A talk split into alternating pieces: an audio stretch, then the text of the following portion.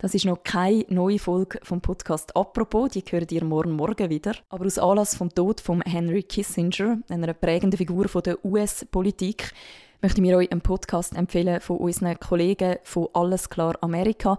Das ist unser Podcast zu den USA.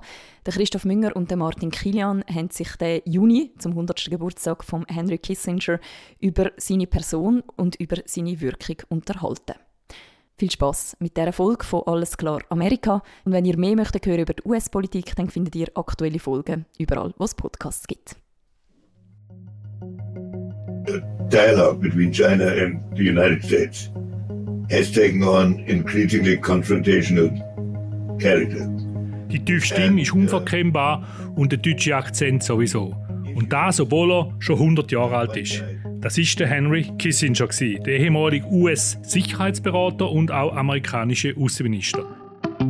Willkommen zu einer neuen Folge vom USA-Podcast Alles klar Amerika.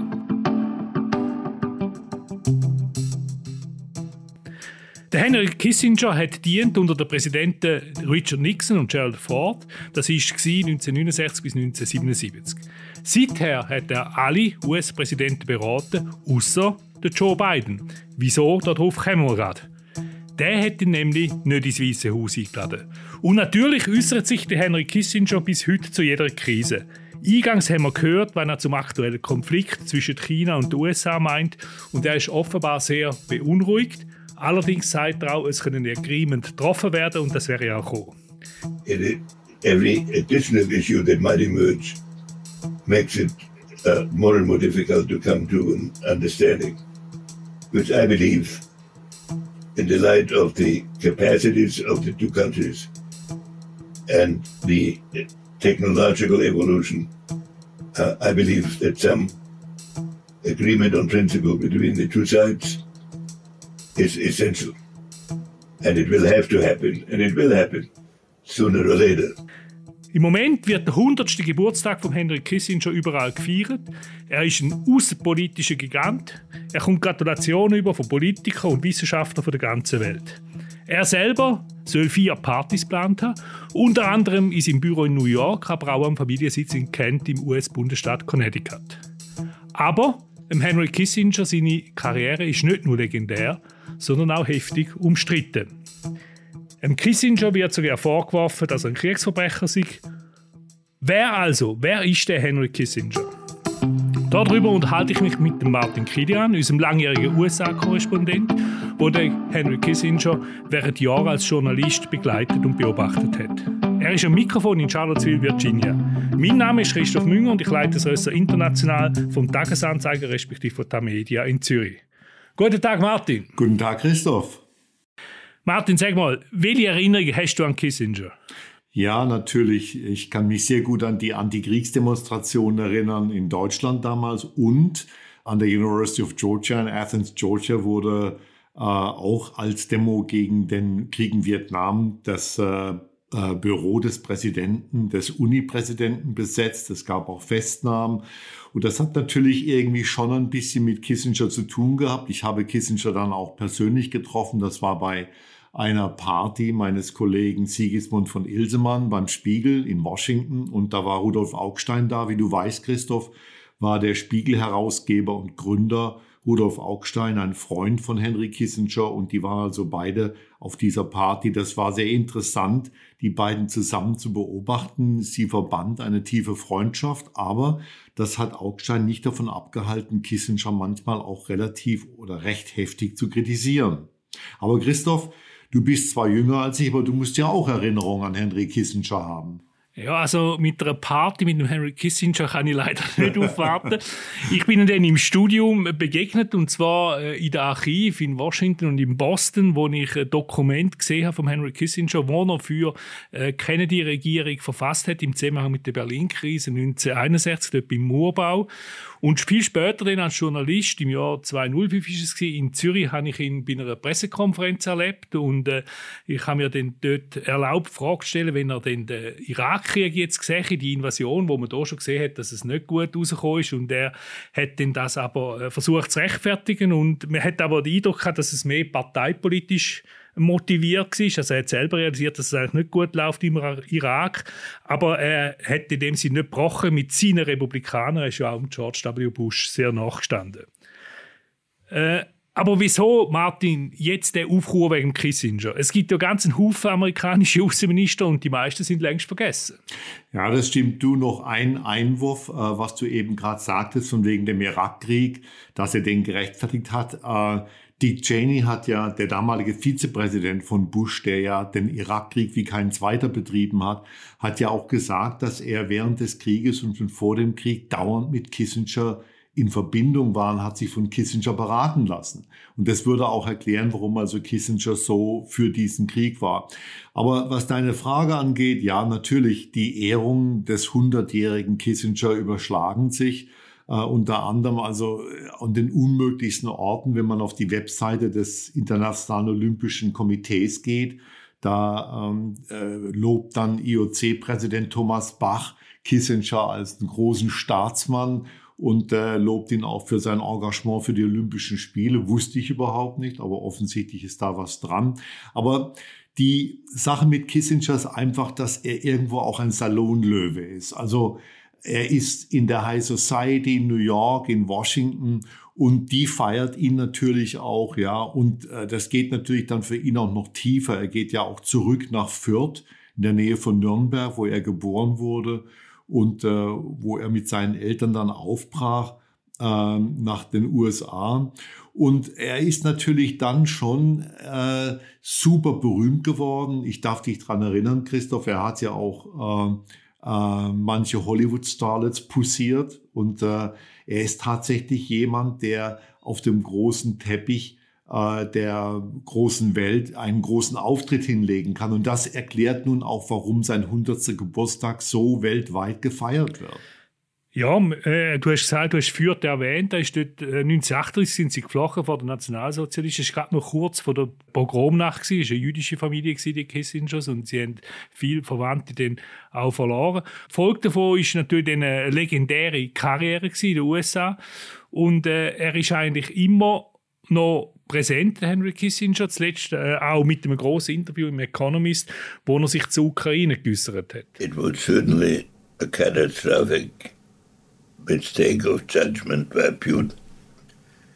The evolution towards it, I thought that the decision to leave open the membership of Ukraine in NATO was very wrong and unwise.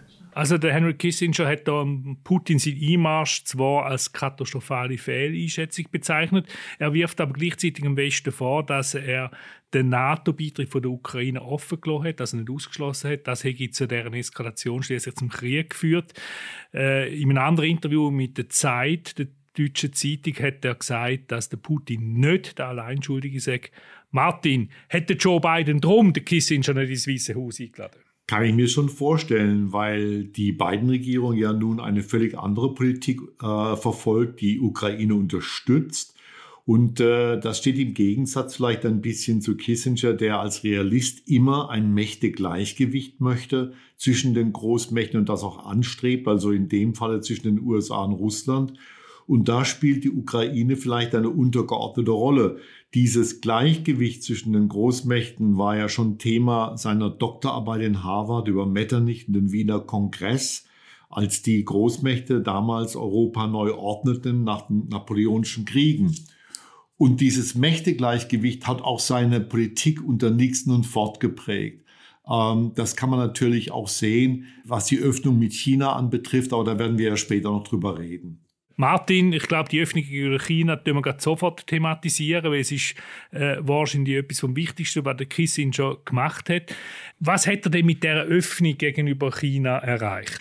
Naja, vor allen Dingen natürlich war nach dieser Öffnung mit China äh, die Weltlage eine ganz andere. Es gab keine bipolare Welt mehr mit der Sowjetunion und den USA, sondern plötzlich eine multipolare. Und das hat natürlich auch zu einer Entfremdung zwischen Moskau und Beijing geführt damals. Und das war schon also ein unwahrscheinlicher Coup, der der amerikanischen Außenpolitik unter Führung Nixons und Kissingers gelungen ist. Das muss man also wirklich anerkennen.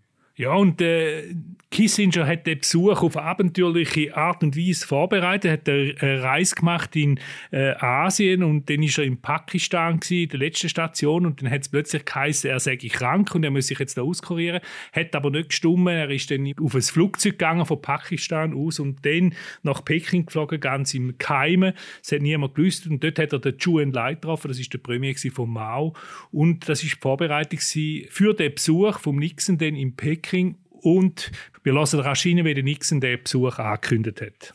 Premier Zhou Enlai and Dr. Henry Kissinger, President Nixon's assistant for national security affairs, held talks in Peking from July 9 to 11, 1971, knowing of President Nixon's expressed desire to visit the People's Republic of China. Premier Zhou Enlai, on behalf of the government of the People's Republic of China, has extended an invitation to President Nixon to visit China at an appropriate date before May 1972. President Nixon has accepted the invitation with pleasure. Das ist sehr überraschend gewesen, ist eine Weltsensation gewesen. Äh, Martin, du hast gesagt, die Karten sind neu gemischt worden im Kalten Krieg, aber was hat der überraschende Schritt den der USA gebracht? Naja, wie gesagt, also man konnte diese beiden kommunistischen Giganten ein bisschen gegenseitig einander ausspielen. Aber es war natürlich auch die Hoffnung in der Regierung Nixon, dass Beijing sich äh, als Vermittler einsetzen könnte im Vietnamkrieg und äh, dass man auch vielleicht den Kalten Krieg hätte anders nun beenden können, wenn Beijing tatsächlich eingespannt wurde für die amerikanischen Belange. Ich sehe das vor allen Dingen aber als eine Meisterleistung, weil es dieses verkrampfte chinesisch-amerikanische Verhältnis, das ja seit 1949 völlig verkrampft war. Du erinnerst dich, Christoph, an diese Wer hat China verloren Hysterie der frühen 50er Jahre. Das ist mit äh, Kissingers Reise und der Öffnung nach China beendet worden. Und da muss man wirklich sagen, dass das eine Meisterleistung der amerikanischen Diplomatie war. Ja, wobei man jetzt vielleicht aktuell muss anfügen das wird mittlerweile relativiert angesichts von den schwierigen Beziehungen, wo die Regierung Biden zurzeit mit dem Xi Jinping und Peking hat.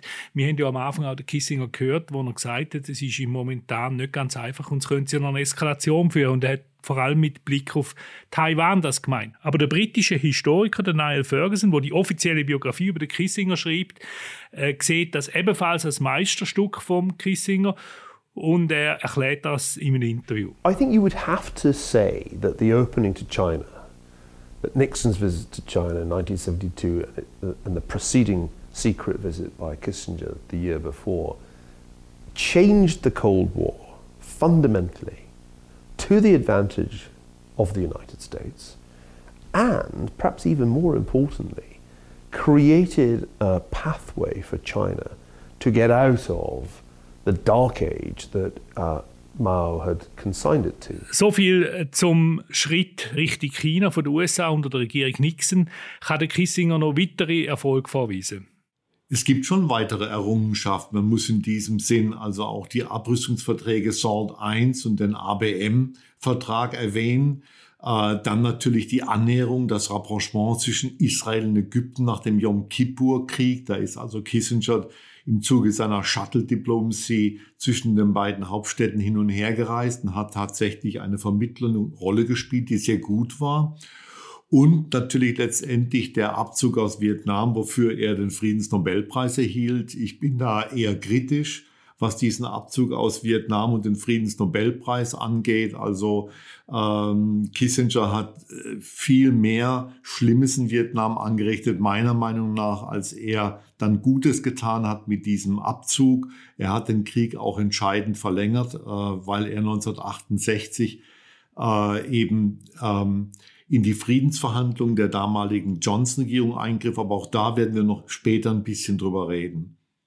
Ja, und was den Friedensnobelpreis betrifft, er hätte zusammen bekommen mit dem vietnamesischen, nordvietnamesischen Unterhändler, Le Duc Do, und der hat ihn abgelehnt, weil er noch nach wie vor gekämpft worden ist und der Krieg ist ja dann tatsächlich äh, noch zwei Jahre weitergegangen.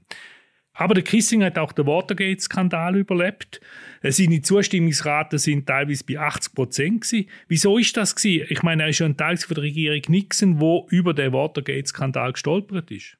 Naja, das hat sicherlich auch damit zu tun, dass er tatsächlich so unglaublich toll vernetzt war, äh, sowohl in Washington bei den Medien als auch in New York als auch in Hollywood. Und er galt tatsächlich im Morast der Nixon-Ära als ein Saubermann. Ähm, aber auch hier muss man sagen, dass das natürlich das Bild so nicht gestimmt hat, ja. Ähm, Kissinger war einerseits ein Liebling des Establishments, auf der anderen Seite wusste dieses Establishment nicht, dass Kissinger seine Mitarbeiter abhören ließ, dass Kissinger unglaublich gegen Daniel Ellsberg getrieben hat, der damals ja die Pentagon Papers veröffentlicht hat. Und äh, Kissinger hat also wirklich alles versucht, ihn fertig zu machen. Und äh, es zeigt sich eben, dass Kissinger die Nixon-Ära fast unbeschadet überstanden hat, weil er überall so gut dastand, auch in den Medien. Und das war ja auch ein Merkmal seiner gesamten Karriere. Ähm, zum Beispiel mit Hillary Clinton. Hillary Clinton hat ihn dauernd konsultiert, ja, genauso wie Dick Cheney, genauso wie andere. Du hast ja vorhin gesagt, dass er sämtliche Präsidenten im Weißen Haus beraten hat. Das war sein Forte. Er war unglaublich gut vernetzt und er hatte die Gabe, ähm, auch Leute, die ihm zunächst feindselig gesonnen waren, letztendlich durch seinen Charme und durch sein Wissen zu überzeugen. Trotzdem, das Bild von dem glamourösen Kissinger äh, hat eigentlich jetzt Risse erhalten seit ein paar Jahren. Ja, das ist richtig. Es gibt natürlich diese dunkle Seite, die immer stärker in den Vordergrund getreten ist, was ihn angeht und was seine Einordnung angeht als Staatsmann des 20. Jahrhunderts. Äh, mir ist in Erinnerung geblieben, äh, wie zum Beispiel 2002 auf einer Party äh, in New York der damalige Star-Moderator von ABC News, Peter Jennings, ihn einfach, der Kissinger einfach angemacht hat über dem Abendessen und ihn gefragt hat, na Henry, wie fühlt sich's an, wenn man ein Kriegsverbrecher ist? Er hat daraufhin gar nichts gesagt, aber seine Frau Nancy, die dabei war, war also anscheinend tief betroffen. Und das war nicht das einzige Mal, dass jemand Kissinger konfrontiert hat und hat ihn als Kriegsverbrecher äh, beurteilt. Da war unter anderem auch Anthony Bourdain. Ich weiß nicht, wie bekannt er ist in der Schweiz, Christoph. Das war dieser äh, globetrottende Starkoch, der also auf allen Kontinenten äh, kulinarische Abenteuer bestanden hat und eine eigene Fernsehserie auf CNN hatte. Bourdain hat sich äh, in Kambodscha aufgehalten und äh, hat anschließend gesagt, äh, wenn man in Kambodscha war, dann möchte man Henry Kissinger mit den, äh, mit, mit den eigenen Händen erdrosseln. Und äh, er hat ihn als Kriegsverbrecher bezeichnet und andere haben das auch getan.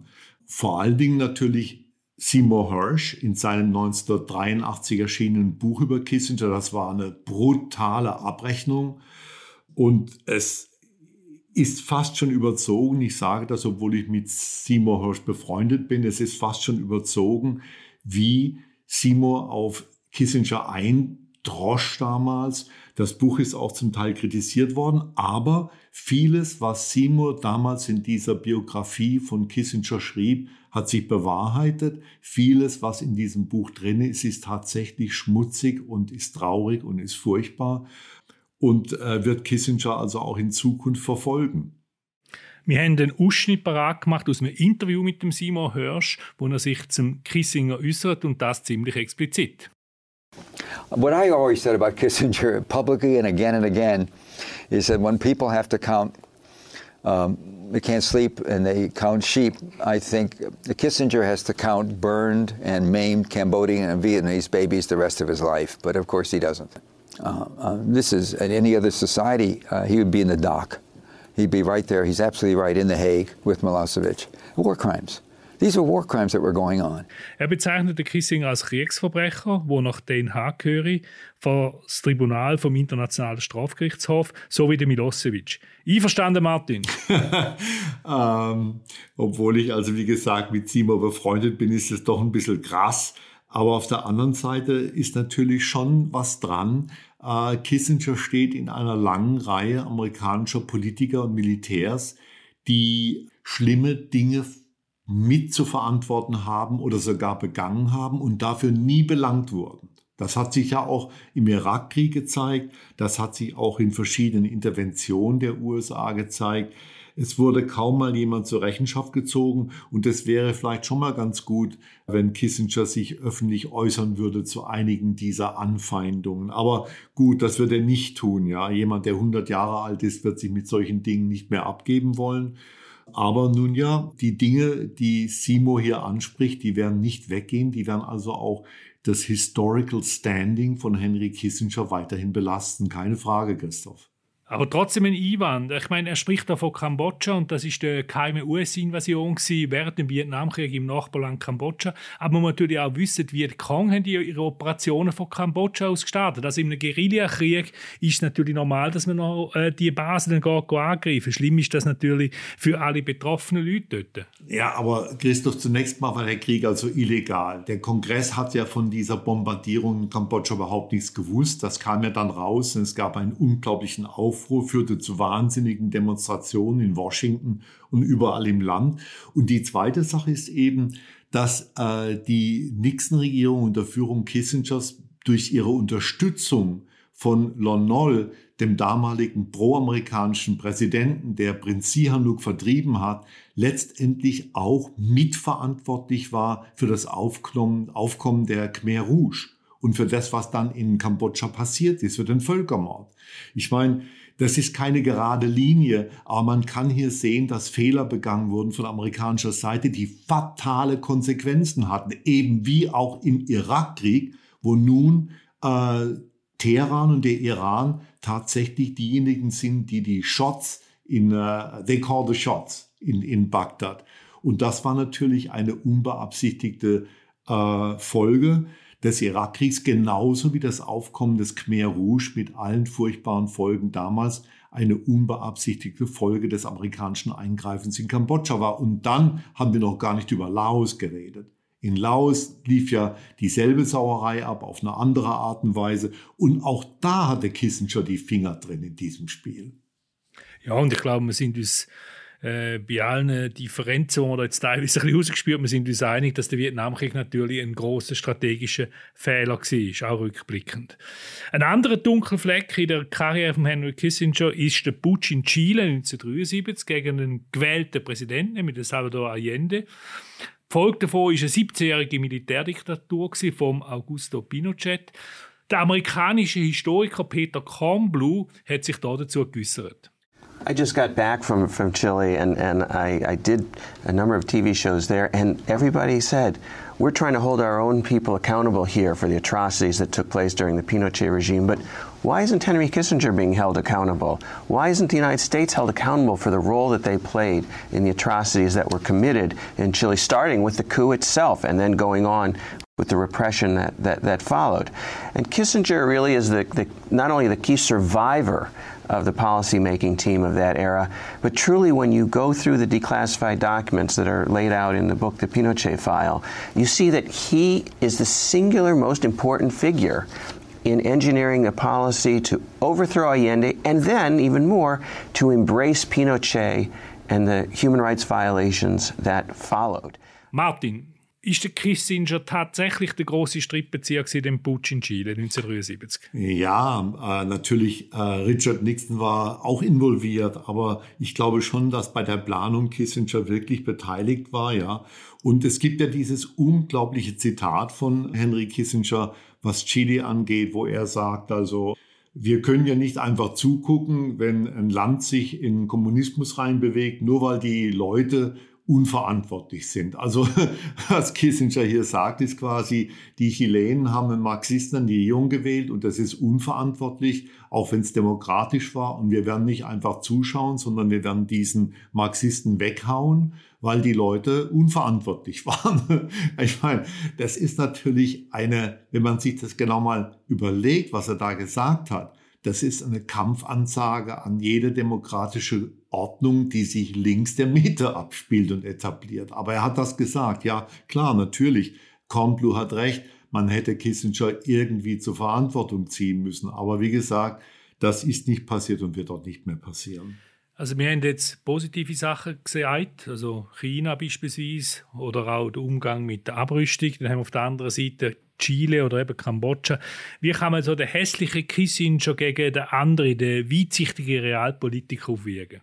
Christoph, ich finde das unheimlich schwierig. Also äh, ich würde nicht so weit gehen wie Seymour Hirsch, der absolut überhaupt nichts Gutes an Kissinger findet und der ihn also wirklich als ein kolossales Schwein äh, bezeichnet. Das geht mir zu weit. Auf der anderen Seite finde ich es auch nicht gut, dass nun diese ganzen Feierlichkeiten anrollen, dass man Kissinger ehrt und dass so oft einfach verschwiegen wird und äh, eben nicht erwähnt wird, was er alles auch auf der dunklen Seite des Lebens, seines Lebens angerichtet hat. Was hat er denn da genau noch gemacht? Du hast es am Anfang angesprochen im Zusammenhang mit dem Lyndon B. Johnson und Vietnam. Ja, das ist für mich eigentlich äh, das Allerschlimmste. Also, wie du weißt, hat äh, Lyndon Johnson 1968, das war ja ein Präsidentschaftswahljahr, äh, verzweifelt versucht, den Vietnamkrieg zu beenden. Es gab also Geheimverhandlungen in Paris und Kissinger war involviert als Berater der amerikanischen Delegation und hat dann ähm, die Interna dieser Verhandlungen verraten, weitergegeben an Nixon, der ja Präsidentschaftskandidat war, republikanischer Präsidentschaftskandidat, aber nicht Präsident. Lyndon Johnson war der Präsident. Kissinger hat die Interna weitergereicht an Nixon, anscheinend äh, in der Hoffnung, dass er dafür einen guten Posten kriegt, falls Nixon die Wahl gewinnt. Und äh, Nixon hat diese Interna benutzt, Nixons Leute, um hinter dem Rücken von Lyndon Johnson die Verhandlungen in Paris zu torpedieren, indem man den Südvietnamesen gesagt hat, sie sollten das Verhandlungsergebnis nicht akzeptieren, weil sie einen besseren Deal bekommen würden, sobald Richard Nixon im Weißen Haus säße. Man muss sich vorstellen, Christoph, diese Verhandlungen sind gescheitert, der Krieg ging weiter, Zehntausende Amerikaner und Hunderttausende von Menschen in Südostasien sind gestorben und Kissinger hatte seine Hand in diesem Brei drin. Was hat er dafür gekriegt? Er wurde Sicherheitsberater. Für mich ist das eigentlich Hochverrat, aber man kann das natürlich auch anders. Ist das mit Fakten, mit Dokumenten beleidigt, was du jetzt ausgeführt hast? Ja, das ist belegt und Kissinger hat das oft bestritten, bis dann äh, Historiker in den Archiven entsprechende Dokumente entdeckt haben, also auch bei Nixon-Mitarbeitern, Haldeman und Ehrlichmann und so weiter. Das ist belegt. Es gibt keinen Zweifel mehr dran. Übrigens, wir haben sogar das Telefonat, in dem Lyndon Johnson Nixon konfrontiert hat. Ähm, wir haben auch andere Belege. Das ist nun äh, wissenschaftlich historisch gesichert. Und auch dazu hat Kissinger sich nie geäußert, außer dass er, äh, als es noch nicht ganz klar war, es mehrmals verneint hat. Er hat es dementiert und das stimmt nicht. Es ist passiert es ist höchst bedenklich, was du da ausführst und es erinnert mich an die Biografie vom Greiner, eine deutsche Biografie über Henry Kissinger und der hat dort im Schlusswort geschrieben, der Henry Kissinger sei ein Scheinriese, je näher dass man am käme, umso kleiner wäre und das passiert jetzt in dem Podcast auch gerade irgendwie. Äh, trotzdem meine Frage noch, hat er die Welt nicht auch sicher gemacht, indem er über Atomwaffen wirklich fundiert nachdenkt hat und äh, eine Abrüstungspolitik verfolgt hat und die ziemlich erfolgreich? Ja, das muss man schon sagen. Und wie gesagt, das geht wieder in die andere Richtung, dass man ihm auch Verdienste zuordnen muss. Er hat ja auch äh, über Atomwaffen ein Buch geschrieben, als er noch in Harvard war und hat Atomwaffen meiner Ansicht nach demystifiziert.